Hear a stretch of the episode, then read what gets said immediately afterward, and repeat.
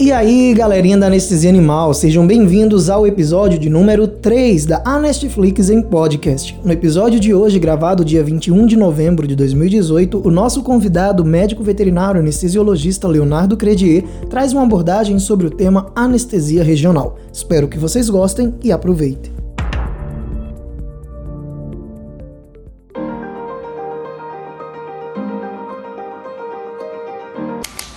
Fala galerinha que tá chegando aí, boa noite, boa noite a todos. É...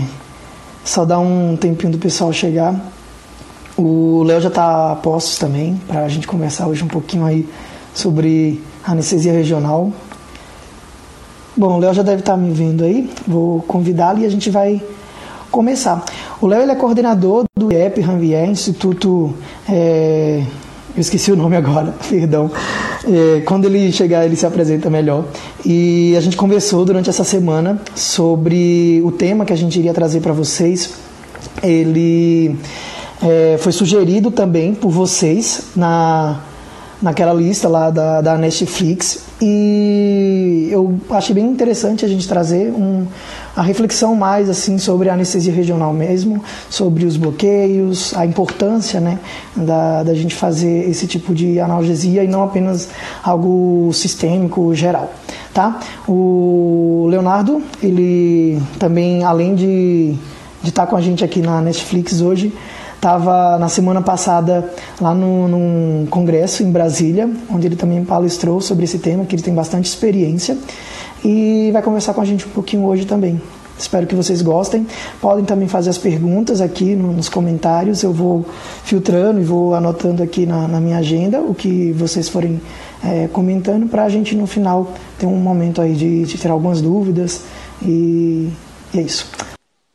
Boa noite, Leonardo. Estamos ao vivo. Eu vou te dar um espaço aí para você se apresentar, né, falar um pouco do, do trabalho que você já já faz.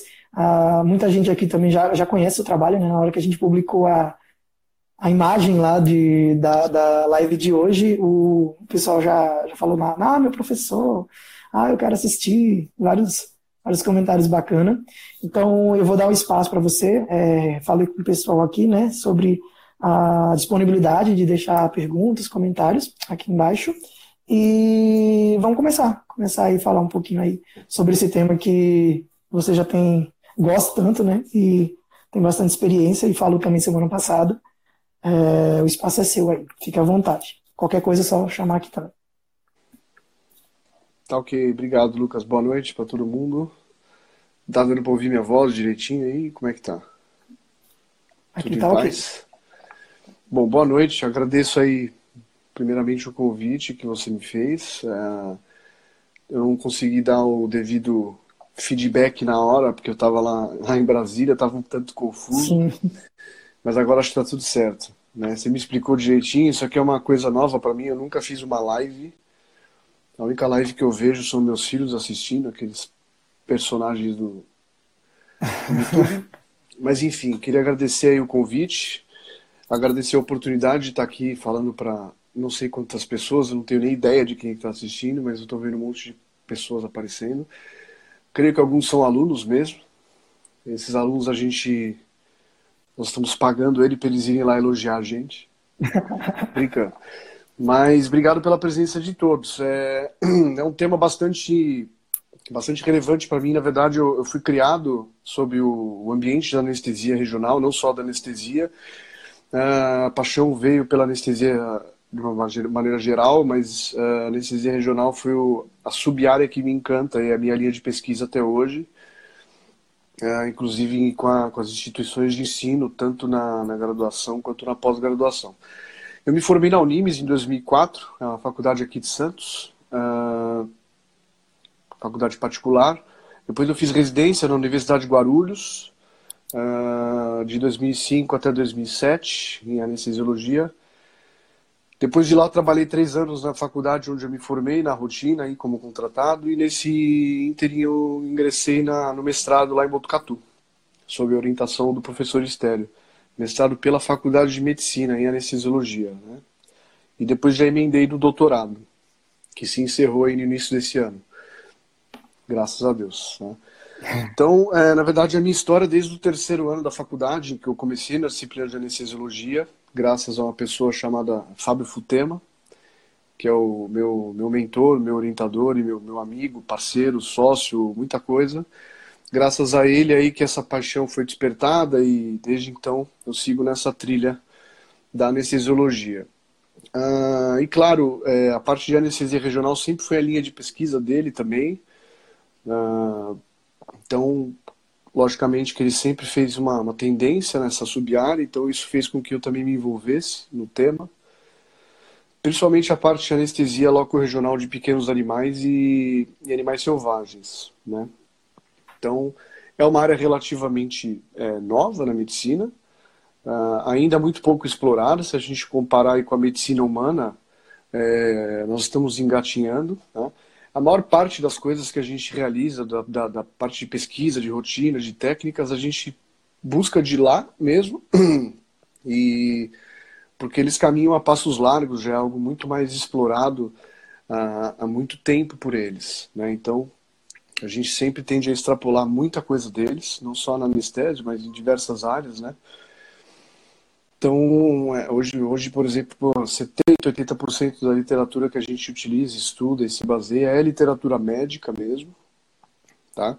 Mas a anestesia regional na, na medicina veterinária tem crescido bastante. Né? Então tem saído muita pesquisa, muitos, muitos professores têm, têm atuado nessa linha, uh, estudos, enfim, é uma evolução que está acontecendo na anestesia regional está é, sendo bastante importante.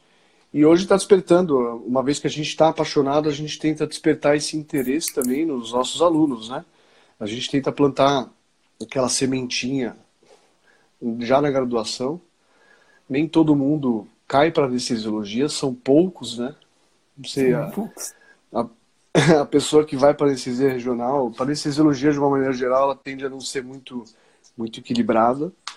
Mas, assim, é, poucos vão. Né? Geralmente, quando a gente tem isso na graduação, o conteúdo realmente ele assusta um pouco que é uma carga muito alta de, de conteúdo, é, e na graduação a gente ainda está um pouco despreparado, né? A parte de, de, anatomia e fisiologia também, é dada numa hora meio errada na graduação.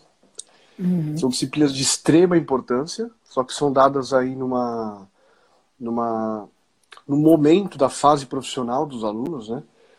É, em que existe uma grande maturidade, né? Então eles às vezes se assustam, não levam a sério. E vão buscar isso depois, né? No meu caso foi bem semelhante. Eu fui atrás da anatomia, principalmente da fisiologia, é, depois de formado, que eu fui começar a sentir falta e tomar umas pancadas na vida profissional. Então eu comecei a correr atrás disso depois. Mas enfim, então é isso que a gente tenta hoje alertar. É, algumas disciplinas de base que são extremamente importantes. A gente só vai sentir falta e perceber a importância delas depois, né? E hoje, graças a Deus, o índice de pessoas interessadas em anestesiologia tem crescido muito já desde a graduação. Né? Interesse em seguir na área, os cursos, pós-graduações, iniciações científicas, estágios, enfim. Então a gente percebe que isso está aumentando bastante. É, ainda é uma área com muito campo, muito, falta muita gente ainda. Então é uma área muito interessante a ser explorada, né? Então, assim, desde que eu me conheço por, por gente na vida profissional, eu, eu, eu reparei a literatura e, e, a parte de rotina e aplicação de técnicas. Realmente, o pioneirismo dessa técnica aqui no nosso país foi o do professor Fábio Futema, é, principalmente no concernente a bloqueios de membros e utilização de é, neuroestimulação, né?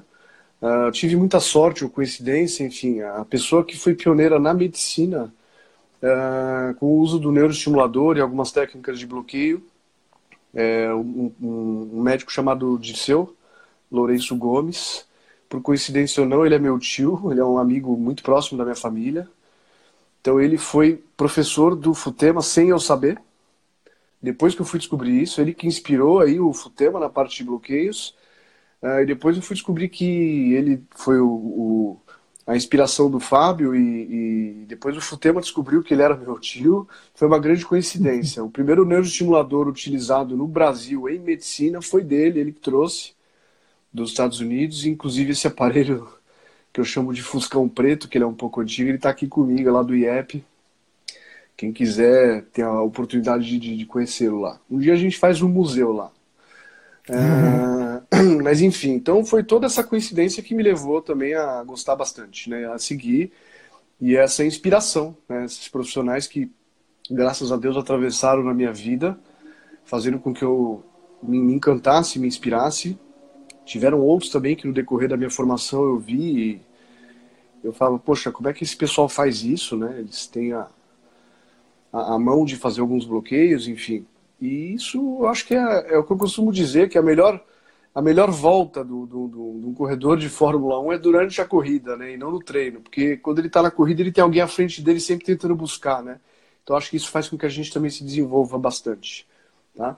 Depois disso, claro, surgiram outros professores brilhantes também. É, o professor Pablo Otero, da Argentina, tem o professor Campoy, o Viscacilas, Portela, esses estão lançando bastante pesquisa, porque eles estão inseridos em grandes universidades que têm, um, que têm núcleos de pesquisa muito fortes, né? É, lançam livros, é, pesquisa científica, então assim, estão também fazendo isso crescer demais, é, não só na parte de divulgação, inspiração, mas também no conhecimento, é, no que eles estão trazendo para contribuição científica mesmo, né? Muito importante, tá? Então assim, Uh, acredito que hoje a gente consiga falar por cima um pouco do que, que são os bloqueios. Uh, na verdade, não vamos conseguir explicar aqui a fundo algumas coisas, por, por, inclusive porque o tempo é curto. A gente não dispõe aqui de, de nada visual também, só o, a nossa fotinho aqui. Só a gente, né? Mas só a gente, o, o gogó, né? Mas enfim, uh, o que a gente pode dizer hoje é que, na verdade, a anestesia loco-regional ela entrou por algumas razões, né? Então, Uh, o simples fato de no ser humano eles conseguirem realizar um bloqueio sem ter que deprimir a consciência das pessoas, é, fazendo com que, por exemplo, elas não sentissem as pernas, isso gerou encanto, admiração, né? Porque um, um dos grandes temores da anestesia, principalmente na época passada, mais precisamente em 1846, né, quando da descoberta da, da anestesia, era o receio da pessoa durante uma anestesia, uma inalação de algum produto, ter algum problema, né? Alguns não voltavam, ou voltavam meio diferentes, né? Não ficavam a mesma coisa. Mas, uhum. então esse receio existia. Então o receio da anestesia, e hoje, graças a Deus, esse é um receio muito menor, porque hoje a segurança anestésica é muito alta, né? As taxas de, de óbito aí são baixíssimas, não só no homem, mas nos animais também, graças a Deus, por conta da evolução, técnicas, equipamentos, enfim. Mas naquela época existia esse receio. Então, a partir do momento que você conseguia uh, realizar um procedimento cirúrgico numa pessoa sem utilizar anestesia geral, já era meio caminho andado. Por quê? Porque quando eles faziam geral, já era meio caminho andado para o óbito, né? Então, o risco era muito alto. Então, se não precisava dormir, tudo ficava mais bonito e mais belo, né? Uh, de uma maneira geral, a gente trabalha com bloqueios, a gente sabe que eles vão interferir totalmente no, nas vias da dor responsáveis pelo processo doloroso, desde aquele que a gente aprende na transdução, que é aquele início né, do processo, ali quando um estímulo químico, físico, mecânico ou térmico, enfim, qualquer tipo de estímulo nocivo, né, ele vai ser transformado num estímulo ao qual o nervo entende a leitura, ou seja, um, um estímulo elétrico. Né? Ali a gente chama de transdução. Ali a anestesia local ela já começa a poder ser utilizada. A gente faz uma infiltração, uma pomada, um spray, ali a gente já está agindo na transdução. Né? Depois, mais, de uma maneira mais clássica e mais óbvia, a gente age também na transmissão. Na verdade, é quando esse impulso nervoso vai subir da periferia para o neuroeixo, para o sistema nervoso central, a gente impede que esse estímulo elétrico suba e corra pelo nervo, né? Então a gente faz os bloqueios dos nervos propriamente dito. Aí já não mais se tratando de uma infiltração ou do, do spray ou pomada, né? A gente também consegue agir aí bastante na modulação da dor, ou seja, a dor em nível de medula, né? Então a gente consegue fazer as anestesias hoje do neuroeixo, que são a RAC e a peridural, não só com anestésicos locais, a gente consegue também injetar outros fármacos, né, até os opioides, alfa-2, então a gente consegue atuar na dor, principalmente na modulação nela. A gente sabe que a modulação é, é ou o incremento ou a atenuação do processo doloroso, então a gente consegue fazer com que esse processo doloroso seja reduzido ou ausente, trabalhando no neuroeixo, né? Ah, então, Se a gente consegue trabalhar em todos esses níveis da dor, a gente consegue inibir ela de uma maneira muito mais eficaz, muito mais durável e muito mais intensa. Né? Então é, é isso que os, que os bloqueios fazem. Hoje, é, os bloqueios eles são utilizados não só para inibição ah, da dor transoperatória durante uma cirurgia, por exemplo, mas também da dor crônica, da dor pós-operatória intensa, de processos que não envolvam propriamente dito uma cirurgia, tá? Mas a gente consegue atuar com anestesias de, de bloqueios, né? Loco-regionais. Então é importante a gente, a gente pensar que em cirurgia a gente tem um procedimento doloroso a ser realizado de maneira uh, que a gente já sabe que ele vai acontecer, mas ele ainda não aconteceu. Então a gente consegue fazer essa analgesia preemptiva ou preventiva de uma maneira real, né? Então a gente consegue é, tratar a dor antes que ela apareça. E isso é bastante discutível, principalmente quando do uso de anestesia geral e opioides. Você tratar uma dor que ainda não apareceu com medicações sistêmicas é bastante subjetivo. Né? Claro que os opioides são um padrão ouro para dor hoje, ainda, né? Uh, mas a gente sabe que algumas terapias para dor com opioides, tanto de, de cirurgia ou pós-operatório, elas são tanto subjetivas, existem respostas individuais é, que pode atrapalhar a, a, eficácia terapêutica, né? É, e com os bloqueios não, o bloqueio ele é 8 ou 80. Ou ele está certo ou ele está errado. Ele vai bloquear totalmente a dor ou ele não vai bloquear nada, né? Então, é, a gente sabe que utilizando um bloqueio ele vai ser totalmente eficaz. Se eu utilizar um, um opioide, uma infusão de alguma coisa, eu vou tratar a dor? Vou. Vou preveni-la? Vou. Né? Mas existem, principalmente com os opioides, uma questão que a gente chama de farmacogenética então a resposta aos opioides ela, ela não é igual para todos os indivíduos, é, e ainda mais em se tratando de veterinária, que a gente lida com tantas espécies, indivíduos, raças, é, a variação é muito grande. Né? A resposta ao opioide é muito diferente entre um canário e um cavalo. Então isso fica um tanto subjetivo. Muitas vezes a gente faz a cirurgia e a gente tem que utilizar o que a gente chama de resgates analgésicos. Ou seja, o que a gente fez não foi suficiente, ou o procedimento foi mais intenso do que nós prevíamos, e a gente tem que entrar com mais analgésicos opioides. A gente chama isso de resgate. Mas até aí a dor já aconteceu, o paciente já sofreu, mesmo que pouco. E talvez esse tratamento da dor não seja tão eficaz. Por quê? Porque a gente pensar na dor com um trajeto de vias da periferia a, até o centro, né, o sistema central, o percurso já está feito, a trilha já foi aberta. Né? Então, uh, fica muito mais fácil da dor ocorrer no pós-operatório uma vez que a trilha foi aberta. Então, o ideal é a gente fazer com que a dor nem apareça, o paciente nem saiba o que, que ela é. Né? Isso, é claro que eu vou puxar a sardinha o tempo todo, né? Mas isso é óbvio que os anestésicos locais e os bloqueios são, ah, por enquanto, o que há de mais eficaz. Né? Então, assim, uma outra coisa que a gente falou no início é a respeito do nível de consciência desses pacientes. O paciente acordado é sempre importante. Tá? Hoje a gente tem Pacientes que ficam acordados, depende muito do temperamento, ou com sedação leve, eles ficam parcialmente uhum. conscientes. Né? Na medicina isso é muito mais comum, porque o paciente lê, na maioria das vezes, cooperativo, né? É, diferente de crianças e alguns tipos de pacientes com alterações mentais, mas eles conseguem permanecer acordados, por exemplo, numa uma cesariana, numa uma raquianestesia, por exemplo. Né? É sempre preferível. A gente sabe que a anestesia geral ela leva a uma série de alterações. Né? Então, se eu quiser relaxamento muscular, uma hipnose mais intensa e até analgesia baseada em anestesia geral, eu vou ter que aprofundar e, em se tratando de planos, eu vou estar chegando em limites bastante perigosos. Nem todo paciente reage muito bem. Então, para eu conseguir um relaxamento muscular ideal para uma cirurgia X, alguns pacientes vão fazer muita hipotensão, depressão respiratória, hipotermia e por aí vai. Tá? Então, se a gente deprime o seu nível central, a gente está deprimindo muita coisa que às vezes não pode ser deprimida. Uh, e se existe a possibilidade, claro, a gente realiza sob sedação. Algumas posições cirúrgicas, ou temperamentos, ou espécies, não permitem isso. Então, por exemplo, cirurgia de cavidade, torácicas e abdominais, né? É, nós não, não costumamos deixar o paciente acordado, exceto em algumas cesarianas, né? Pela posição incômoda e tudo também, Uh, exceto em algumas situações da medicina que a gente tem visto, eles fazendo cirurgias torácicas com pacientes acordados, é uma sedação, né? Algo que é incrível, né? É, então, assim, a coisa está evoluindo muito. Então, a gente sabe que a depressão da anestesia geral, ela é segura hoje, sim. Mas se eu puder evitar, E baseado em relatos de experiências humanas, eles sempre preferem, em algumas situações, não, não realizar a anestesia geral.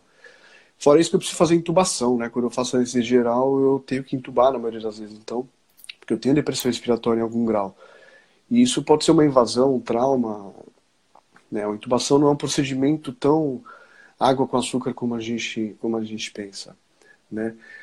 Outro fator que é importante é a gente avaliar o nível de consciência do paciente, é no caso de intoxicação por anestésicos locais. Né? A gente sabe que hoje em veterinária a maioria dos procedimentos de bloqueio a gente faz com sedação profunda, até para posicionar e não tem cômodo, né? É, ou até anestesia geral, assim como em crianças tal. Mas a gente sabe que você não vai ter o um nível de consciência. Se você intoxicar esse paciente, é, você não vai perceber, por exemplo, uma convulsão, um tremor muscular, que são sinais iniciais à, à intoxicação. Né? Isso é uma desvantagem. Então, sempre na medicina eles procuram fazer bloqueios nas pessoas acordadas. Tá? Não só para verificar se está ocorrendo intoxicação, mas também, caso eles toquem, por exemplo, um nervo, é importante a pessoa relatar isso, nem que seja com um AI, né? para não ocorrer lesão nervosa. Eles, eles sempre evitam realização de bloqueios em pacientes com um nível de consciência muito deprimido. Mas a gente sabe que em algumas situações isso, isso não é possível, né? Mesmo assim, é lógico, não vamos também ser hipócrita, ah, os bloqueios loco-regionais eles podem sim gerar muitos problemas. Né? Eles não estão livres de efeitos colaterais. Né? Não é porque a gente vai evitar geral que a gente não vai ter problema. Né? quem faz anestesia hoje sabe, ah, eu não queria ter riscos na anestesia, então chamei o anestesista. Então, como se a nossa presença fosse 100% segura. Né? Isso não é verdade. Né? Isso já imputa uma responsabilidade também nas nossas costas. Mas a gente sabe que a anestesia eu faço, uma, por exemplo, uma anestesia peridural, eu posso ter é, eventos de hipotensão, de alterações é, de frequência cardíaca, respiratórias, não que isso seja uma problemática grave, a gente tem que saber como ocorre, quanto ocorre e saber tratar e diagnosticar isso.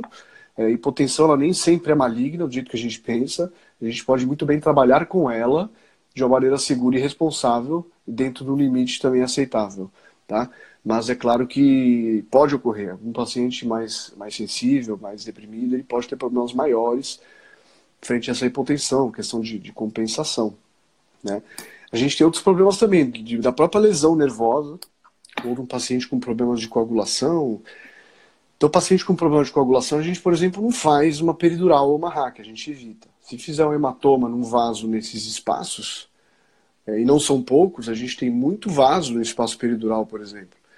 E, e para piorar, as veias do, do espaço peridural não tem válvula, né? então elas, elas vão conforme a gravidade. Se o paciente estiver sentado, a parte mais sacral vai ficar com as veias todas engurgitadas, elas vão ficar maiores, mais fáceis de acertar. Né?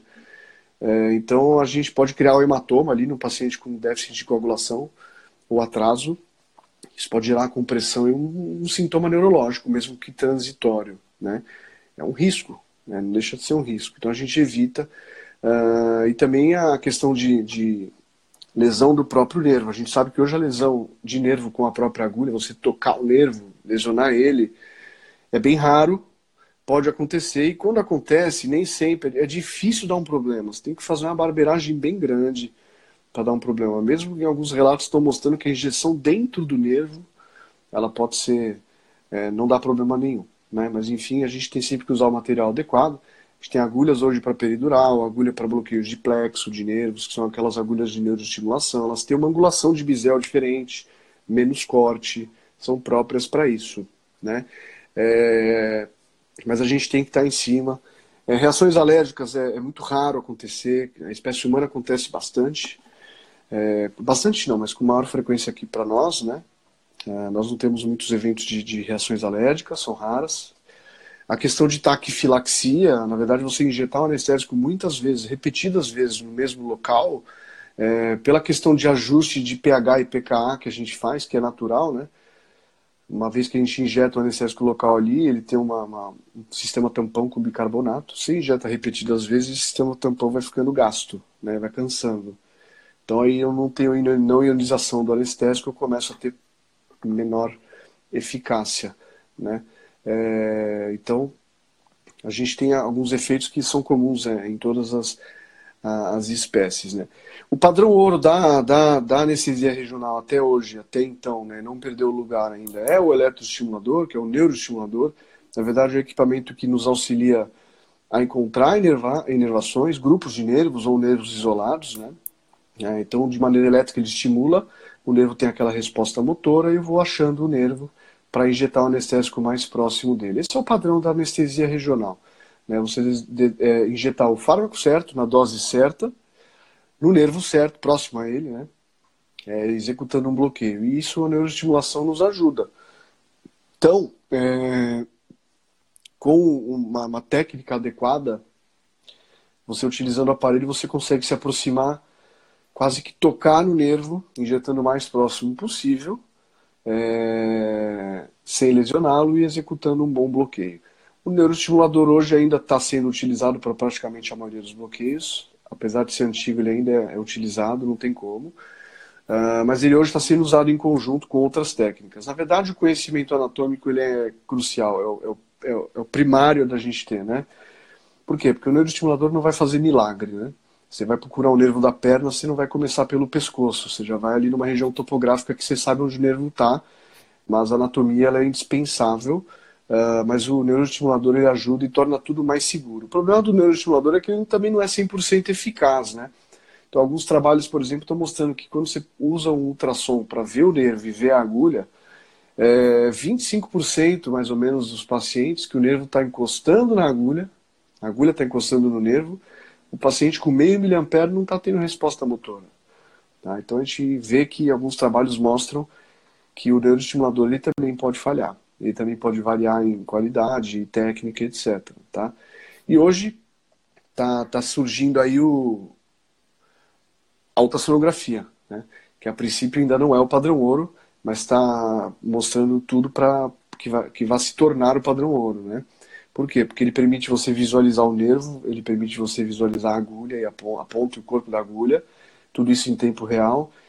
Então você acha muito mais fácil. É, você consegue também é, observar a injeção em tempo real desse anestésico, então ele vai circundando o nervo da maneira que você achar melhor, tá? Então, muitas das falhas que ocorriam com o anestésico local sendo injetado só com a neuroestimulação hoje estão sendo burladas pela ultrassonografia. Né? Então, eu consigo rodear o nervo, injetar ali com aquele capricho que eu acho, eu consigo acertar a fáscia muscular, o perimísio, tecido conectivo do nervo, é, num plano que o anestésico vai ficar bem próximo do nervo, não vai nada no intramuscular, não tenho desperdício, eu tenho melhores tempos, menores tempos de latência, maiores duração, durações de ação, enfim, eu tenho elevado a minha qualidade e a minha segurança. Todos esses equipamentos, eles elevam a segurança. Claro que, é, utilizando-se referência anatômica, eu realizo muitos bloqueios, mas o índice de falhas é, pode ser mais alto. E também o índice de riscos, né? Também. Mas principalmente o pessoal da mais, mais das antigas, eles realizam muitos bloqueios só com referência anatômica. Eles palpam ali um forame, um calo, um pulso arterial e conseguem acertar o nervo certinho. Mas a gente sabe que tem aquela parcela da população que é, é o que a gente chama de astronauta fora da curva, né? É, que eles fazem qualquer bloqueio. Mas assim, o ultrassom hoje ele veio para igualar mesmo todo mundo. Porque nem todo mundo sente aquele pulso que aquele 0,0 nada por cento da população sentiria. Aquele forame, né? Então hoje o ultrassom ele iguala, porque enxergar todo mundo enxerga. Né? Então o ultrassom ele vai igualar o nível da maioria dos profissionais hoje que trabalham com bloqueio.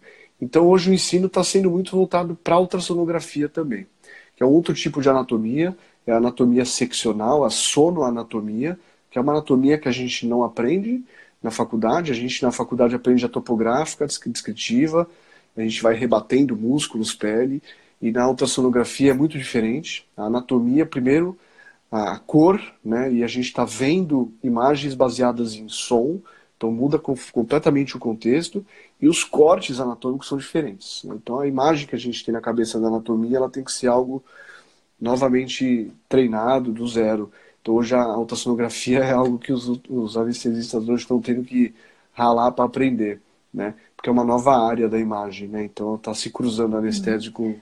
É aquela secção, secção de tomografia, né? De cortar o bicho como se fosse um salame. A maior parte dos bloqueios são, são dessa maneira. Mas o que hoje está entrando em moda, acho que muita gente que estuda isso deve estar observando, é a questão da, da anestesia regional para alguns grupos de pacientes, principalmente no concernente a opioides. Né? Hoje eu estava lendo até uma reportagem sobre o uso de opioides lá na América do Norte, é, em seres humanos, isso é um problema grave. Está é, tá morrendo mais gente por abuso de drogas é, controladas do que por violência. Né? É, então, é um problema grave de, de, saúde pública, a utilização de fármacos controlados. É, então, um profissional hoje que trabalha com anestesia e tem acesso a medicações vai ser operado, por exemplo, ele avisa, fala, eu sou anestesista ou sou anestesista veterinário, então não quero que usem opioides em mim, porque se eu gostar, amanhã eu tenho uma maleta cheia em casa. Então hoje a gente, quando tem algum profissional passando por um procedimento cirúrgico, eles avisam. E às vezes o anestesista é obrigado a evitar de usar. Por quê? Porque muita gente que passa por procedimentos com uso intensivo de opioides ou internação, alguma coisa, ele é um sujeito apto a desenvolver o vício, a adição que eles chamam, né? Isso é muito grave. Então essa é outra questão a ser evitada também no uso de opioides, coisa que a gente não discute tanto, mas isso vai começar. Alguns trabalhos antigos, da década de 60 e 70, mostravam alguns testes, claro, isso feito para utilização em seres humanos, mas testes em animais. Alguns, alguns trabalhos mostravam que alguns animais tinham sinais de dependência é, por opioides. Né? É, mas são trabalhos antigos que agora estão sendo retomados. Então, por quê? Se acontece dependência química e física na espécie humana, por que, que não vai acontecer nos animais? É, se a, a neuroanatomia, é, toda essa parte química do cérebro central é muito semelhante, se não igual. Né? Então, essa é uma preocupação. Existem também a questão dos opioides para o paciente oncológico. Né? Então, hoje se fala muito em anestesia opioid free. Tem alguns sites, tem uma linha muito forte norte-americana e europeia, que é aquela anestesia opioid free, né? anestesia livre de opioides. Eles estão realizando anestesia sem qualquer tipo de opioide sendo utilizado. E sendo analgesia realizada de maneira totalmente eficaz. E é claro que nisso os bloqueios regionais eles entram como carro-chefe. Né? Então, Eu sei, por exemplo, um paciente com câncer, os danos provocados pelos opioides no sistema imune dele são, são terríveis, né? Eles abolem o sistema imune, inibem natural killer, é, colaboram com angiogênese, metástase à distância, recidiva. Então, por exemplo, uma anestesia geral inalatória, ela, é, to, a maioria dos fármacos é, inalatórios eles promovem é, vasodilatação encefálica. Né? Durante um procedimento cirúrgico de um tumor no paciente, eu tenho células que caem na circulação. Né? Não existe cirurgião nem técnica cirúrgica que elimine 100% das células da cirurgia oncológica. Algumas células sempre caem no paciente e caem com maior facilidade, porque aquele campo cirúrgico está hemorrágico e vasodilatado. Então, é claro que é, se cai uma célula, essas células que porventura fiquem no paciente e ganhem a circulação, elas vão ficar por conta do sistema imune e também de químio, radioterapia e outras terapias, né? É, mas se, essa, se esse sistema imune falha, essa célula ganha circulação, ela pode recidivar por margem, ela pode fazer uma metástase à distância. E se eu tenho uma circulação mais intensa no cérebro, por exemplo, durante uma anestesia inalatória, o índice, por exemplo, de metástase cerebral é altíssimo. Tá? Esses são um dos fatores né, que, a gente, que a gente cita é, na questão oncológica. Então, hoje eu sei que inibir o sistema imune no paciente durante uma cirurgia oncológica é uma péssima ideia. E eu também, durante a cirurgia com opioides ou anestesia geral, eu não estou inibindo totalmente a resposta inflamatória da cirurgia. E com bloqueios regionais eu sei que eu estou, né? Então eu mantenho o íntegro do sistema imune, eu mantenho, eu reduzo a resposta inflamatória sistêmica frente a um procedimento, a um trauma cirúrgico, né? Então assim, eu só tenho benefícios quando eu uso anestesia eh, regional, né? Então, os trabalhos hoje estão mostrando, porque esses trabalhos eles requerem tempo 10, 20 anos depois. Né? Não tem como se avaliar uma metástase ou uma recidiva uhum. de alguns tumores com um tempo tão curto. Ainda mais em veterinária, que a maioria opera e dali um ano ou dois morre atropelado, ou o portão fecha na cabeça dele. Então a gente não consegue fazer o que eles chamam de follow-up. E hoje alguns seres humanos estão apresentando-se para nova avaliação 20, 30 anos depois de uma cirurgia, por exemplo, de próstata. Então hoje esse esse uso dos opioides e anestesia geral e anestesia local regional está podendo ser comparado de uma maneira muito clara. E os benefícios da anestesia regional estão sendo discutíveis. Então, se a anestesia regional já está na moda, segurem que vai, a coisa vai piorar. então, a anestesia opioide fria, toda essa questão está tá sendo bastante. está é, tá evoluindo de uma maneira muito, muito grande. Né? Ah, então, assim, é, eu acredito que não dá para a gente falar de tudo, tem muita coisa a ser dita, né? Mas frente ao que a gente sabe hoje com a anestesia regional, para ela se tornar o padrão ouro, é, vai ser rápido. Na verdade, só não é perfeito ainda ultrassom, por exemplo, usado para bloqueio junto com eletroestimulação, ainda tem falha? Sim. Pode lesionar? Pode. Então, por exemplo, ultrassom hoje com a compressão do transdutor, eu colabo o vaso. E às vezes a ponta da agulha está dentro do vaso. Quando eu aspiro para ver se vai, vai ser injetado dentro do uhum. vaso, não vem nada. Então, até com ultrassom é possível você fazer besteira. Mas, o que está sendo visto? O problema de complicação, falha é, de bloqueio, e a falha de bloqueio é algo a ser relativizado, porque a falha de bloqueio não é só se não pega, né? Se a gente não tem duração de bloqueio, por exemplo, suficiente uhum. para o procedimento proposto, já é falha. Né? Então, é, mas assim, eu posso mesmo assim, mas está se mostrando hoje o quê? O ultrassom só está falhando porque as pessoas ainda não estão é, totalmente capacitadas. Porque quando a pessoa atingir, o, lógico, um pouco da perfeição no uso desses equipamentos, o ultrassom vai virar o padrão ouro para bloqueios, não vai ter jeito. Porque o que está sendo observado hoje de falha é falha do operador e não da técnica. Né? Então as curvas de aprendizado, alguns trabalhos são feitos com residentes inexperientes, enfim. Ah, mas isso foi feito com pessoas mais experientes. Mas a pessoa mais experiente que faz bloqueio baseado em, em referência anatômica é difícil também estar na cabeça o ultrassom às vezes. Então, assim, é difícil ainda avaliar quanto que o ultrassom está sendo benéfico. Mas o que está se vendo é isso, que realmente as falhas ainda é porque as pessoas ainda estão aprendendo. Na hora que aprenderem, acho que aí a, a, coisa vai, vai tender a virar padrão ouro mesmo. Tá? E é isso, pessoal. A anestesia regional está aí. É, quem quiser aprender, tem diversos é, cursos. Muita gente hoje está trabalhando com isso em diversas partes do país, fora do país também. Né? É, os bloqueios vieram para ficar, estão evoluindo, estão ganhando seu espaço, estão empurrando outras coisas para fora. É, então, acho que o futuro da anestesia hoje, é, qualquer que seja a espécie, realmente são os bloqueios ocorregionais por N fatores, né? Que a gente poderia aqui ficar umas 14, 15 horas de live só para citar as vantagens aí, mas não é o caso hoje. Tá? Uhum. Não sei se faltou alguma alguma colocação. Não, não tá. Como é, como é que a gente está de tempo? Direitinho. É, Tá tranquilo, Léo. Então, são 9h40 agora. Tem 40 minutos que a gente está aqui. Mais ou menos o período normal. Tem algumas perguntas aqui. São, fizeram três perguntas durante a transmissão. Se eu puder Tudo falar isso. agora, você me, você me conta. Claro, vamos São ver. três. Ó, a primeira pergunta veio do Diogo, nosso colega anestesiologista lá em Manaus ele, ele perguntou a sua preferência com relação à técnica de passagem do ligamento. É, acredito que ele esteja se referindo no momento que você falou sobre a peridural, a passagem do Sim. ligamento na. Mesmo com agulha de. Eu não consigo falar até hoje, a gente, agulha de tuó é tui, eu não sei falar isso aqui.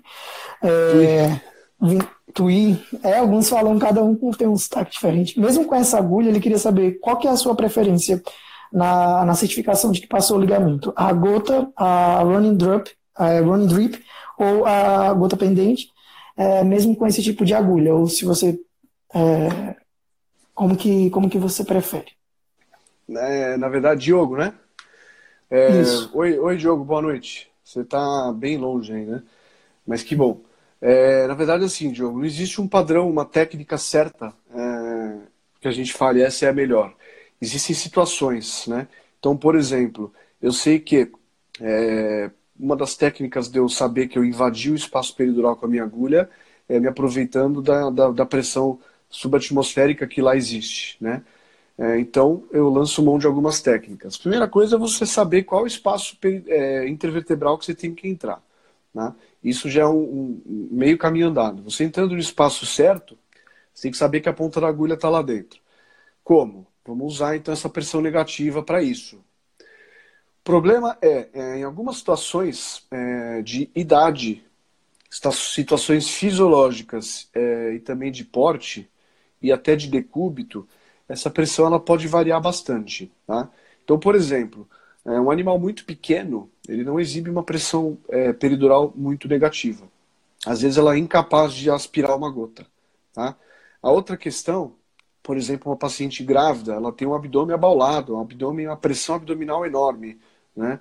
Essa pressão abdominal, ela faz com que a veia cava caudal também fique congesta por compressão e logo todas as veias que drenam da coluna, do plexo, ficam engurgitados. Se uma veia dilata dentro do espaço peridural, a pressão tende a ficar mais positiva. Tá? Então, às vezes, você vê um paciente muito gordo ou uma grávida, uma prem, né? Você põe lá a agulha, mesmo um animal, animal grande, não aspira. Tá? Porque a pressão dela está menos negativa do que a fisiológica, por essas questões. Ah, num paciente, por exemplo, que, que esteja com as vísceras, no caso um cavalo, ele tem aquelas vísceras muito. É, bastante peso e, e ainda em estação é, esse peso aumenta, tende a fazer um, uma pressão mais negativa do que o normal. Então, no cavalo aspira muito bem. Às vezes a gente até escuta essa gota sendo aspirada. Tá? Então, assim, importante que a técnica funciona, funciona, mas a gota ela não vai ser aspirada é, em todas as situações. Então, eu, minha preferência é, eu entro com a agulha de tuí, ainda com o bisel. O bisel eu só vou remover quando eu souber que a minha agulha está no ligamento interespinhal, logo antes do ligamento amarelo. Por quê? Porque até lá existe possibilidade de entupimento da agulha, algum plug de tecido. O que mais entope a agulha é pele subcutâneo né? e gordura. Você passou isso, você pode tirar o seu mandril. Dificilmente um ligamento ou um músculo vão entupir sua agulha. Então o primeiro passo é esse. Segundo passo é você usar, seja qual for a técnica de aspiração, drip infusion, qualquer uma, antes de penetrar o ligamento amarelo. Tá? Então você vai pôr a gota pendente ou colocar o equipo para fazer o drip infusion antes de penetrar o ligamento amarelo. Porque uma vez que você penetrou o ligamento e for testar, você já pode ter gerado um acidente. Ou está fazendo uma hack. Eu preciso saber o momento exato em que eu passo. E lógico, crepitar, a sensibilidade na agulha também vai somar a minha certeza. Tá? É, mas isso é um pouco mais subjetivo precisa de um pouco mais de experiência. Mas assim, é, se eu vejo um animal muito pequeno, ou uma paciente com abdômen muito grande, uh, eu já nem tento a gota. Eu já vou logo para a drip. Por quê? Porque a drip infusion, descrita na década de 70 aí, pelo próprio Baraka, que desenvolveu o circuitinho Baraka, né? Ele era libanês ou turco, alguma coisa assim. Inclusive, há uns dois anos atrás ele morreu. É uma técnica muito simples, factível e, e fidedigna. Então, eu, é, ela é mais sensível. No caso, o animal que não aspira a gota, o drip infusion é uma boa. Por quê? Porque o drip infusion ele vai gotejar em qualquer paciente. Tá? Animal que não está com barrigão, ou não é uma raça, uma espécie muito pequena, pouquinho maior, geralmente a gota é aspirada muito bem. Tá? Se você utilizar da maneira correta, mantendo o mandril até o ligamento interespinhal, eu não sei te explicar quando você vai sentir esse ligamento. Você vai sentir uma textura diferente, não é crepitar. Você vai sentir que a textura mudou. Esse é o momento de tirar o mandril. Então, animais pequenos ou com barrigão, eu já vou logo para drip infusion, tá? É... Se não, eu coloco a gota. O importante é que às vezes a gota não está sendo aspirada, você ficar esperto, porque às vezes não está aspirando, o pessoal vai avançando, vai avançando até aspirar. Então, o que acontece? Tem relatos, por exemplo, de Escherichia coli no espaço peridural. O cara foi até o intestino, furou, voltou e trouxe cocô na meninge. Existem também relatos de presença de urina na agulha. Lembrar também que a questão de evitar uma hack acidental também é relativa, tá? Porque a gente faz a, a hack, muita, muitos profissionais fazem a hack em decúbito ventral. O ideal é fazer em lateral. Fazer em decúbito ventral é problemático. Se eu tenho uma pressão licórica na região lombar ali de 4, 5 centímetros de água, que a gente sabe que é o fisiológico, se eu tiver lá dentro e minha agulha tiver 5 centímetros, eu não vou ter transbordamento de líquor na agulha. É, a pressão é como a coluna d'água, ela vai chegar até 4, 5 e não vai extravasar. Você não vai saber que você está fazendo a hack. Tá? Então, nem, nem, nenhuma técnica ela vai ser 100% confiável, infelizmente. Mas é ideal você saber quando aplicá-las e saber a limitação, limitação dela. Garanto que a sua margem de falhas e acidentes vai ser muito menor. Tá? Não sei se eu, se eu respondi a pergunta. E sempre usar agulhas de TUI. Tá, tá certíssimo. Jamais agulha hipodérmica, jamais é, agulha de catéter porque elas são feitas para perfurar e cortar. E se você fura e corta muito fácil, primeiro, acidentes muito facilmente você vai, vai, vai gerar. Segundo, que você perde qualquer sensibilidade de agulha. A sensibilidade da agulha para anestesias do neuroeixo ela é fundamental. fundamental. Tá ótimo. Ô, Léo, inclusive, é, você já até respondeu aí, complementou, porque era uma outra pergunta um, que o Antônio tinha perguntado, que ele estava com muita dificuldade de achar esse tipo de agulha, agulha de tuí, e ele estava questionando sobre possibilidade de utilizar outras. Você já respondeu. É, eu evito, eu não recomendo, eu vou, não vou negar, já fiz muita, e muito, a maioria já fez também. Por quê? Porque a agulha de tuí ela tem um custo mais elevado. Ultimamente esse custo caiu, hoje você consegue achar agulha aí entre 10 e 20 reais. Né? O que é mais difícil, às vezes, é achar tamanhos variados. O que a gente mais usa é a agulha 18. Aquela agulha rosa, acho que é 18. Uhum, é 18. É, a gente consegue também a agulha 20 hoje, que é menor, mais fina. É, mas assim, é você achar isso, né? Quanto mais é, você diminui o calibre, mais difícil é de achar e mais caro fica. Inclusive porque a agulha 18 é que a gente consegue achar o catéter também. Existem, existem catéteres neonatais, pediátricos existem, mas eles são mais caros e mais difíceis. Você liga no revendedor, é difícil eles terem, né? Porque não sai uhum. muito e fica caro. Mas assim, hoje o custo da agulha já não é alto, já é muito e totalmente viável você usar. Algumas marcas, não vamos negar aqui, você consegue autoclavar de maneira adequada com óxido de etileno e reutilizar. Aí você fazer uma boa limpeza. Eu digo isso porque na medicina eles fazem alguns. Tá? Então, dependendo do material, dá para você é, reutilizar com, é, da maneira adequada e com, com responsabilidade, né? É, mas o ideal é você usar uma nova mesmo. Porque hoje você tem acesso a isso, é viável, você pode comprar como veterinário. Digamos que você pega uma agulha hipodérmica ou um catéter, produz um acidente. Você está entrando com uma agulha dentro de uma manteiga, você não está sentindo nada. Como é que você vai sentir que você passou o ligamento amarelo ou que você é, entrou numa dura mater? Tanto é que a agulha ela vai ficando melhor depois de quanto mais vezes você tenta, né? Por quê? Porque ela vai ficando cega, então ela vai te dando mais sensibilidade, né? Mas se você gera um problema, e hoje isso está cada vez mais frequente, deixa um paciente com uma lesão neurológica, aleijado, alguma coisa assim, é, você vai se basear em quê? Ah, não tem essa agulha? O pessoal vai falar, não tem. Você procurar, você acha, você pode comprar. Você não tem mais razão para isso. Então o teu embasamento vai ficar complicado. Tá? Então a recomendação é não use. Tá? É, inclusive lá nós, na, no IEP, lá na nossa pós, temos vários grupos de vendedores, de empresas tal, que tem contato e parceria conosco. A gente tem o contato lá das meninas, das nossas diretoras científicas, que conhecem todos esses revendedores, podem estar auxiliando. Depois a gente vai deixar o contato tudo direitinho. Então, assim, a gente vai orientar para quem quiser. Tá? A gente dá indicações de venda, venda etc. Ótimo, bom, bom saber disso. É difícil às vezes encontrar né, um fornecedor, é, mas como você disse, a anestesia regional está cada vez mais é, sendo reconhecida e sendo utilizada, então a tendência é mesmo que os preços caiam aí, né, desses equipamentos. Ô, Léo, tem mais uma pergunta aqui agora do Arthur. Ele perguntou se você tem algo a comentar sobre a impedância dos é, neuroestimuladores, das diferentes marcas, e sobre qual é a sua opinião aí com relação a alguns equipamentos mais acessíveis. Aí ele citou uma marca lá, que eu vou deixar quieto. Eu não vou citar marca nenhuma, porque ninguém tá, ninguém tá me pagando.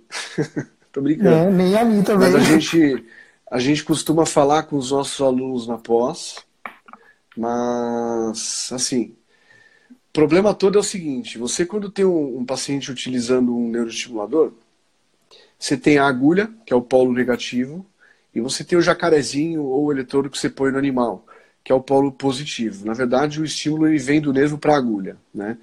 E essa é a direção que o estímulo elétrico roda. Se for ao contrário, você ia ter que usar uma amperagem muito maior, quatro vezes mais, e você ia ter estímulo sensitivo. Então, o neuroestimulador, além de mexer o membro, ia doer, né? E não é o que a gente quer. Uh, o problema todo é o seguinte: o paciente ele representa a impedância. Então, se a gente imaginar um círculo, um circuito fechado entre a agulha, os cabos do aparelho, aparelho e o paciente, tudo que está nesse círculo ele pode é, produzir resistência e impedância, como uma resistência de um chuveiro, por exemplo. Tá? Se você estiver usando um cabo do neuroestimulador muito fino, se você estiver utilizando plugs velhos, enferrujados, é, isso tudo resulta em impedância, é algo que a eletricidade tem dificuldade de rodar. O paciente é a mesma coisa. Se você tem um paciente, por exemplo, com pouca água no organismo, em que situações isso acontece? Um paciente desidratado, um paciente idoso, né? É... você tem maior impedância. Por quê? Porque a eletricidade, ao passar pelo corpo do animal e pelos tecidos, ela perde energia. Então, se eu estou emitindo no jacarezinho, vamos chutar, 10 miliamperes, o ideal é que na agulha cheguem 10 miliamperes, para ele ter a resposta adequada. No caso de uma impedância alta, seja por cabos ou é, plugs velhos e finos, ou por um paciente desidratado, por exemplo, com menos água, eu vou ter uma maior resistência à, à eletricidade passar. Então, eu vou perder energia. Tá? Não sei se eu estou sendo claro. É, uhum. Então, eu vou enviar no jacaré 10 mA e pela perda de energia, pela impedância, eu vou, vai, vai chegar a 5 na agulha. Tá? Um neuroestimulador bom, ele automaticamente, com a bateria que ele tem e a voltagem que ele emite, ele consegue compensar isso sozinho. Como? Mandei 10, chegou 5, ele mesmo já diagnostica isso e manda então 15. Ele manda 15 e chega a 10. Ele consegue compensar essa perda, essa impedância, sozinho. Você não está fazendo nada. Tá? Isso dentro do limite. Se o limite for atingido, ele vai te avisar, fala, ó, não está aqui conseguindo chegar a eletricidade que eu estou mandando. Aí você que tem que melhorar alguma coisa. Troca o plug, hidrata o paciente, seja lá o que você quer fazer. Mas até um certo limite ele trabalha nisso, ele mesmo compensa essa impedância. Problemas. Os neuroestimuladores novos, eles estão vindo, eles não têm isso. Eles não compensam a impedância. Então, se você colocar o eletrodo a mais de 10 centímetros da região onde você põe a agulha, vai dar zebra. Então você tem que colocar pelo menos a 10 centímetros. Se você puser o, o jacarezinho na barriga e for bloquear um plexo braquial, pode ser que você tenha falhas, pode ser que você esteja dentro do nervo e não esteja sabendo. Tá? Só que acontece, o fabricante ele produz isso, ele vende para pessoas que estão começando, e uma pessoa que está começando não acha uma resposta motora, o que, que ela pensa? O problema sou eu. A maioria das vezes eu garanto, por testes que a gente já fez, que eu não posso revelar, é que a maioria das vezes o problema do aparelho vocês estavam certos. Né? Porque a gente hoje com ultrassom, o neuroestimulador não consegue mais enganar. Então, assim, você está vendo a sua agulha do lado do nervo e não está tendo resposta motora. Qual é a explicação para isso? E outra coisa que a gente já fez foi deixar a agulha lá, não estava tendo resposta motora, apenas trocar o neuroestimulador. Tira esse e põe outro, sem hum. tirar a agulha do lugar o estímulo estava ausente quando eu troquei de aparelho e começou a, a responder. Então, e isso pode acontecer com as agulhas também. Tem algumas agulhas no mercado que são ruins, tá? Mas basicamente é isso, é questão de impedância e, e falha na compensação dessa impedância e dessa resistência. Então o eletrodo tem que ficar pertinho mesmo e mesmo assim pode falhar. Eu não vou falar sim, quais sim. marcas assim. O que eu posso, fa que eu posso falar, né? o, que eu, o que eu posso falar que a gente sabe é verdade que a marca líder que não dá chabu, que você vai ter um aparelho bom, que até hoje é a marca que não vai ter problema, são os aparelhos da Bebral. Não tem jeito. São aparelhos que estão há muitos anos na medicina e já tem anos e anos de acertos, né? Eles foram corrigindo, então hoje é quase que o aparelho perfeito, tá? E muitas outras marcas são boas também, né? Mas a, uhum. lá, lá no, no, no, IEP a gente conversa mais sobre isso. Uhum. É, beleza, Léo. E um comentário aqui. Uh, eu não, não consegui entender esse, esse nick aqui. O Desashi, ele, ele questionou se tem como a gente fazer bloqueio analgésico sensitivo apenas, né, sem fazer o bloqueio motor. É, você quer responder? Em que situação? Em que situação? Na peridural? Não, não. Ele falou de, de maneira bem, bem abrangente. Não lembro exatamente é... o momento que a gente estava conversando, se era sobre a peridural. Se... Qual que é o nome dele? Eu também não sei, é Desashi. Desashi. Se você quiser se manifestar aí, Desashi, é porque é o nick, né, que tá aqui no Instagram. Tá. Na verdade, assim, eu vou tentar. O que a gente consegue fazer é um bloqueio seletivo, né, que a gente. O bloqueio seletivo de fibras, né, é mais na parte de neuroeixo, né. Por quê? Porque é, quando o nervo, quando o nervo ele emerge da, da medula, na verdade ele está chegando né, no couro dorsal, mas assim, vamos tratar como o nervo que está saindo dali. Né? Ele é o nervo mais cru, e pela disposição das fibras, eu sei que aqueles nervos eles têm fibras mistas, né? Então eles estão saindo ali tanto a parte motora quanto a parte sensitiva. Né? Eu sei que anatomicamente as fibras sensitivas, é, primeiro que elas morfologicamente são mais finas, mais delgadas. As motoras tendem a ser mais grossas. A outra questão é, uh, anatomicamente, se eu olhar logo que o nervo sai da medula, é, eu tenho nervações mais externas e nervações mais centrais. Né? Então, se eu trabalhar com essa concentração do anestésico local, é, eu vou bloquear somente as fibras mais delgadas. Né? E, então, eu consigo fazer um anestésico mais diluído, por exemplo, para fazer um bloqueio seletivo. Uh, por quê? Porque as fibras motoras não vão ter, o anestésico local não vai ter massa para conseguir bloqueá-las, mas ele tem massa para bloquear a fibra sensitiva que é mais fina. Tá? Uh, por que massa? É, se eu pensar no nervo, aquela questão do, do axônio, eu tenho é, as bainhas de mielina, que são produzidas pelas células de Schwann, todos lembram, né? É, e uhum. entre uma célula de Schwann produzindo mielina, bainha de mielina e outra, eu tenho alguns espaços que a gente chama de gaps, que são os nódulos de Ranvier. Ranvier. É, esses nódulos, por serem capas do nervo, né, é, os canais de sódio eles são concentrados todos nesses nódulos de Ranvier. Né? E para eu ter massa, eu preciso bloquear pelo menos 70% a 80% dos, dos canais de sódio concentrados em cada nódulo de Ranvier. Tá? E para eu conseguir fazer isso, o anestésico tem que ter uma concentração efetiva mínima. Se eu tiver muito diluído, ele não consegue bloquear tantos canais de sódio desse lugarzinho do nódulo de Ranvier. Tá? E aí eu vou conseguir bloquear só as fibras mais delgadas. Então esse é o bloqueio que eles chamam, por exemplo, na medicina de walking epidural, né? que é aquela é, epidural que a mãe consegue fazer força, ela, ela deambula, ela anda mais cedo. Claro que não é assim, ela vai tomar a peridural e vai sair andando, né? Sempre vai existir um déficit neurológico. Mas ela consegue ajudar e fazer força, não tem relaxamento, é, mas ela tem analgesia, tá? Então é aquele bloqueio seletivo para analgesia de parto, né? Agora, quando se trata de fora do neuroeixo, essa disponibilidade de fibras entre mais externo e mais interno, ela começa a se alterar. Então ele começa, por exemplo, um plexo braquial, o que na saída do neuroeixo era mais central, no plexo braquial ele já está mais periférico. No antebraço ele volta a ficar central de novo. E por aí vai. Então elas vão variando de dentro do nervo para a periferia do nervo, conforme esse nervo vai se afastando do neuroeixo. Então nos plexos fica mais difícil você fazer bloqueio seletivo de fibras. Já no neuroeixo a gente consegue fazer isso de uma maneira mais fácil. Tá? Então, se a gente pensar que na saída do neuroeixo eu tenho mais externamente no nervo fibras motoras, a gente pensa, ah, então são as primeiras a serem bloqueadas, né?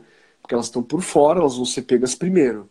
Mas na verdade elas são mais grossas. Com o anestésico diluído, o anestésico até entra em contato com elas primeiro. Mas o bloqueio efetivo químico não consegue fazer. Ele penetra no nervo e vai pegar lá dentro as fibras mais delgadas, que apesar de estarem mais internas, elas somente que têm a, a, a a espessura é, que você consegue bloquear com uma concentração mais baixa. Não sei se eu fui claro. Nossa, para neuroeixo, fantástico até para neuroeixo isso vai para neuroeixo isso vai muito bem, né? Você consegue trabalhar isso com o neuroeixo muito bem. Para plexo, nervo mais periférico, você dificilmente consegue determinar é, a situação anatômica do, do, das fibras em cada nervo. Tá? Isso pode é variar um pouco. Mesmo. É, foi bom que você comentou aí sobre os plexos, porque durante a sua explicação aí inicial com, com a peridural do, do neuroeixo, é, ele respondeu. O nome dele é Daniel, na verdade, e ele queria saber era sobre os plexos mesmo. Sobre essa seletividade dos é, plexos. No, no, desculpa, até complementando, que nos plexos a gente tem que levar em conta que a gente tem tecido conectivo e tecido de bainha de gordura em volta, né? Quanto mais longe do neuroeixo o nervo fica, mais tecido conectivo ele vai ficando, vai, vai ganhando. Uhum. E lá na saída da medula ele está bem a raiz crua mesmo. Então você consegue bloquear muito bem. Agora, quando ele vai virando o nervo mais periférico, ele ganha muito tecido conectivo. A gente vê isso muito bem no ultrassom. Lá na saída da medula, o nervo está uma bola preta. Conforme a gente se afasta, ele vai ficando cada vez mais hiperecóico, mais denso, por causa do tecido conectivo. Ele vai ficando mais branco no ultrassom. Uhum. E mais um. Falando aí sobre o neuroeixo, a Tata perguntou é, o que, é que você acha sobre a utilização de alfa-2 agonista no neuroeixo? Você tem, tem tido boas experiências? Eu não tenho muito costume de usar.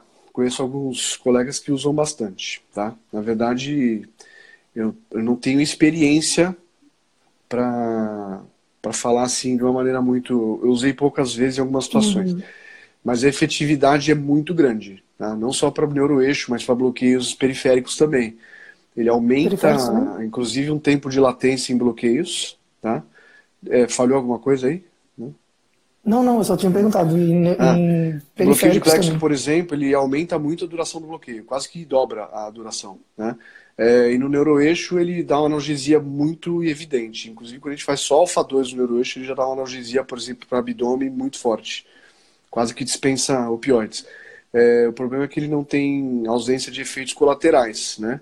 Por quê? Porque parte dos receptores alfa é, se encontram também em medula.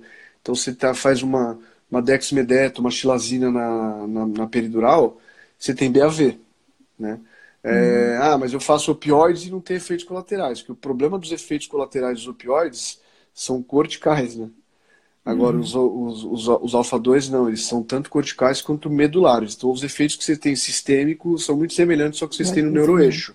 Mas a analgesia é muito boa. Bacana, bom, bom lembrar.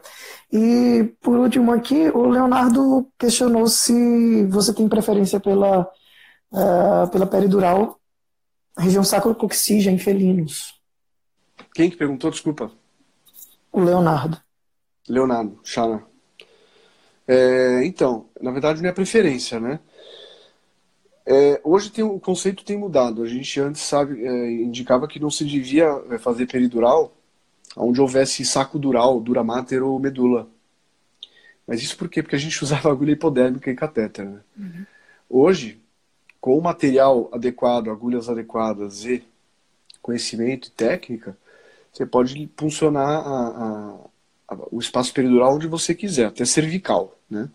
Lá no, no, no, Instituto, hoje a gente ensina as peridurais lombares, inclusive, lombosacras, lombares, sacrococcígeas, enfim é, e, e, muito em breve mais para cima. Mas isso é outro assunto. O que eu quero dizer é o seguinte: hoje você pode entrar, mas você tem que saber dos riscos envolvidos e você tem que ter experiência. Porque se você entrar, por exemplo, numa região onde existe medula e dura mater, você está sujeito a, primeiro, fazer uma hack inadvertida. Segundo, gerar uma lesão né, da própria medula. Tá? Nos gatos, qual que é o problema? A gente sabe que o saco dural ele termina mais caudal, a medula deles é mais longa que no cão. Né? É, até hoje se instituiu a lombo sacral para os cães, porque sabe que ali já não tem mais saco dural na maioria dos indivíduos. Em alguns pode existir, não é à toa que a gente faz lombo sacro, às vezes vem líquido, pode acontecer. Né? É, mas nos gatos é, é, o saco dural ele termina ali em S2, é. Então ele é mais longo. Então você vai fazer uma, uma peridural no gato. Então vamos lá, você faz um propofol. Propofol baixa a pressão intracraniana baixa pressão licórica. Você põe o gato em decúbito ventral, aquela questão dos centímetros da coluna d'água. A pressão licórica já está baixa pelo propofol. Você ainda está no decúbito ventral, com uma agulha que não é tão longa, porque você não acha uma agulha adequada para gato. Você acha no máximo a 20, que ela é um pouquinho grande para ele. Né? Então a pressão do bicho licórica está em torno de 1 ou 2 centímetros d'água. Você usa uma agulha de 3, 4 centímetros de, de, de comprimento, no animal com pressão licórica baixa. Se você entrar na hack, não vai vir líquor. Tá? Não vai. Então você não vai saber. A gente fez um trabalho é, em uma ocasião que a gente testou a injeção de contraste no espaço lombo-saco, tentando fazer peridural em gatos, mas usando agulhas hipodérmicas, aquela roxinha. É, metade uhum. dos indivíduos tinham líquor parcialmente no. tinham contraste parcialmente no líquor. Né? É uma coisa que o professor Pablo, inclusive, frisa bastante. Você vai fazer hack. Tá? Então, você não vai saber que veio, porque todo mundo fica esperando a gota. Num gato com propofol, isso não vai acontecer, ainda mais usando uma agulha longa. Então, para você ter certeza disso, e ainda mais se você ainda não tem tanta experiência, o ideal é sacrococcígia. Tá? Porque o gato, a gente indica sacrococcígia pelos mesmos motivos que indicávamos lombo sacra para cães até um tempo atrás falta de experiência e falta de material adequado. Né? Hoje, a gente já consegue agulhas adequadas, a gente consegue, tecnicamente, já está é, conhecendo um pouco mais. Então, hoje a gente no cão pode entrar em qualquer lugar. Ah, mas no gato eu tenho experiência, tenho agulha certa, então entre em qualquer lugar, mas estuda bastante antes. Agora, se você ainda não tem tanta experiência, é mais fácil e mais garantido você fazer sacro com oxígeno. Clinicamente, o efeito é o mesmo. O volume é quase o mesmo que você utiliza. Tá? Não vai mudar nada na tua peridural, sacro com oxígeno ou lombo sacro. E se sacro com oxígeno é mais seguro, por que não? Né? Agora, é, tecnicamente, realmente a região sacro com oxígeno é um pouco mais chatinha. Nós desenvolvemos a técnica guiada por ultrassom, até publicamos no Canadian Journal, que é uma técnica que a gente confirma que a gente está injetando sacro coxígeo com ultrassom. A gente injeta sacro coxígeo com o transdutor lombo-sacro. A gente consegue ver a abertura no espaço peridural em tempo real. Isso confirma que a gente está injetando no lugar certo. É né? uma maneira também. Mas no gato sacro coxígeo é mais chatinho, mas é mais seguro. Se você treinar, é... não é complicado. Não é complicado. Basta treinar mesmo e... Tá? Eu sempre faço sacro coxígeo no gato. Uhum. Tá ótimo. É, muito obrigado por, por todas as explicações. Realmente, pessoal, aqui, é, eu acredito, pelo menos eu me senti bem, é, bem à vontade e satisfeito com as respostas. É, tem, não tem mais perguntas aqui, então a gente também já são 10 e 10, né? mais ou menos uma hora e, e 10 de, de conversa. Foi, foi, bem produtivo, foi bem bacana. O pessoal também elogiou aqui, muitas palminhas. Obrigado a todos que estiveram aqui com a gente. É, eu quero agradecer muito é, pela disponibilidade. Né, no meio da semana, quarta-feira, nove horas da noite, a gente está tá conversando aqui, expondo um pouco mais do, do conhecimento em geral na, da, da anestesia regional e também dessa, dessas novas é, habilidade, é, estruturas e ultrassonografia e neuroestimulador, ferramentas que têm no, nos auxiliado bastante aí na rotina. A tecnologia, sempre friso, auxilia bastante a gente. Isso é, é algo que eu também gosto muito, né? e vou te dar o espaço agora para, se você quiser falar alguma coisa, eu sei que é, o Instituto também tem. É, fazer o merchan aí. O Instituto tem, tem cursos aí, né? Tem turmas se formando e Fica à vontade agora, Léo. Legal. É, é, eu queria agradecer também a oportunidade. Foi bem bacana, uma experiência nova para mim. Essa foi tudo redondinho. Até me admirei Estreia, que eu não fiz uma né? besteira. é. Nenhum dos meus filhos entrou aqui gritando, não me tacaram nada na cabeça. Então tá tudo correndo dentro do desesperado. É, queria agradecer a oportunidade. O seu trabalho é espetacular. Né? Já falei que a gente ainda vai conversar mais adiante sobre algumas outras coisas. Sim. É, a gente tem o Instituto de Ensino e Pesquisa, o IEP Ranvier, em São Paulo, é, que a gente faz alguns cursos de pós-graduação, todos lato senso, reconhecido pelo MEC, né? E a gente já está indo para a terceira turma de anestesia loco regional. É uma pós-graduação exclusiva em anestesia regional, né? Veterinária. Uma especialização já... da especialização. Exatamente. É um grupo bem seleto, assim, de quem está no mercado, é bem bacana. A gente já está indo para a terceira turma. Uma já formou, a outra está em andamento e a terceira vai começar em abril de 2019. A gente vai pôr todos os links e acessos de site, etc., para informação no Instagram aí do, do IEP, tá? É... E a gente também tem cursos de anestesiologia, mas é de uma maneira mais geral, tudo, né? A gente já está indo também para. Já estamos na segunda turma. É, graças a Deus são turmas com quórum bastante alto, não vou dizer recorde, que é muito arriscado. Mas a gente, por exemplo, na segunda turma de anestesiologia, estamos com 35 alunos, tá? É, estamos na segunda turma. E em abril também do ano que vem a gente está abrindo cirurgia, terapia intensiva, laboratório clínico. Vamos ter também uma pós-graduação em dor, que vai ser totalmente EAD. Né? Uh, laboratório clínico, já falei.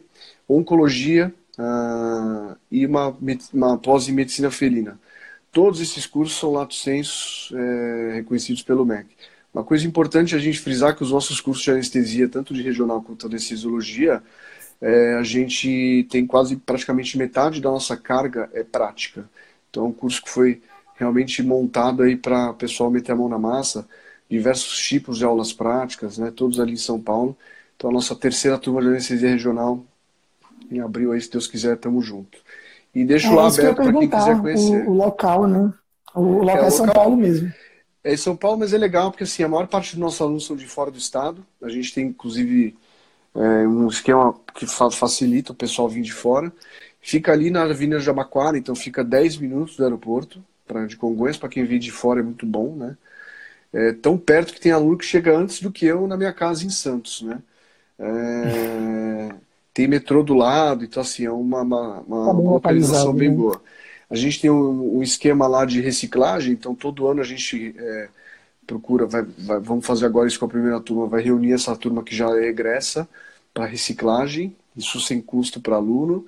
O aluno do IEP também é bacana que quando ele está lá fazendo um curso, ele pode fazer outros módulos de outras turmas e outros cursos sem custo, é só avisar, né? Então você está fazendo a pós regional, quer assistir um módulo que lhe interessa na pós de anestesiologia, você avisa e vai lá no final de semana e participa, né? sem custo, é só avisar. Tá? E a gente tem também um sistema de estágios e aulas práticas que é bastante forte. A gente está a gente tá ficando gente grande. tá bom?